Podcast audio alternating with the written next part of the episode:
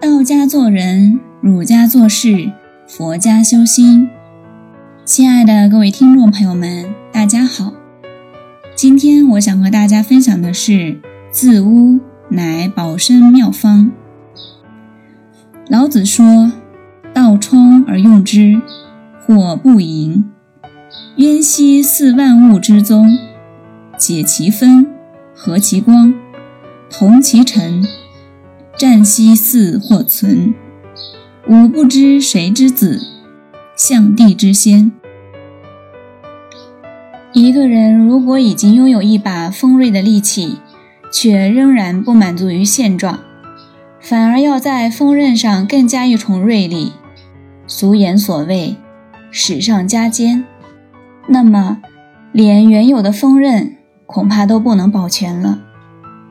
所以，老子人生哲学强调和光同尘，同流合污。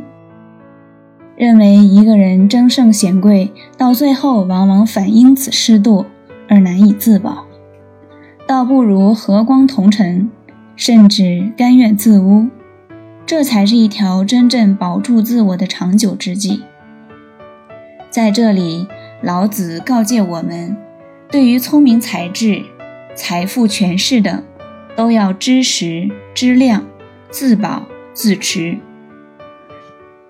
如果已有聪慧而不知谦虚含容，已有权势而不知隐遁退让，已有财富而不知适可而止，最后将自取灭亡。古语道：“创业难，守业更难。”千万不要犯史上加奸。丰刃不保的错误，比如说，财富到了金玉满堂的程度，要透彻了解陶朱公三聚三散的哲学艺术。一家富贵千家怨，半世功名百世眼。一个人在既有的富贵之中，如果不懂得自保自持，致富而骄，便会自招恶果，后患无穷。要想长保金玉满堂的富贵光景，必须深知喘而锐之的不得当，以及富贵而骄、自遗其久、自取速亡的可畏。对待财富如此，对待功名亦如此。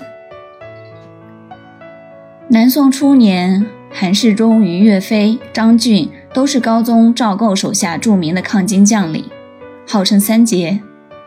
精忠报国的岳飞为赵构、秦桧陷害入狱，韩世忠知道岳飞的赤胆忠心和无辜，就从前线赶回来，想为囚禁在狱的岳飞鸣冤叫屈，质问秦桧：岳飞所犯何罪？秦桧竟然以“莫须有”三字相对，使得韩世忠惊惧不已，知道昏君奸相当道，忠良必遭陷害。真是欲加之罪，何患无辞？于是他就准备给自己寻找后路。当时抗金名将均将自己统领的军队冠以岳家军、张家军等名号，使宋帝非常疑忌。韩世忠就严谨部将打出韩氏旗号，并到处宣扬自己想买新干线的官田作为子孙的产业。宋朝是一个相当重视封建道德的朝代，将领在前方打仗总是将自家私事挂在嘴上，实在是非公非忠。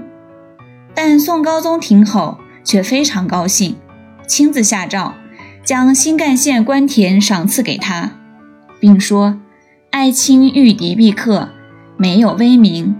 现在听说爱卿想为子孙买些田产，朕就将它赏赐给你。”以表彰你的忠心，就将这块田庄定名为金钟吧。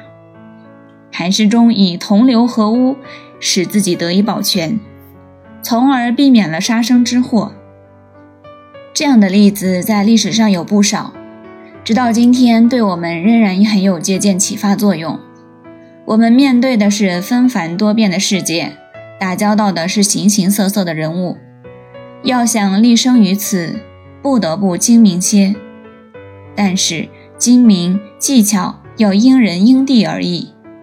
有时候就不能太聪明，聪明反被聪明误。这样的人屡见不鲜。过于方正，深得人心而引来杀身之祸者，史书上不胜枚举。因此，我们要学习道家智慧，不要处处显露自己的聪明。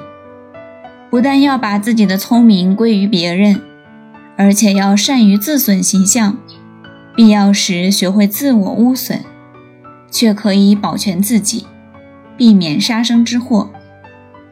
所以，做人千万要懂得，当自己锋芒太露时，切不可使上加尖，而是要学着同流合污一下，让自己看上去不那么光鲜照人，才能保住人生的锋刃。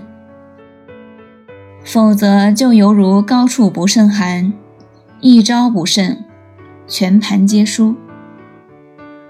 我们今天的分享到这里就结束了，感谢大家的聆听，我们下期再会。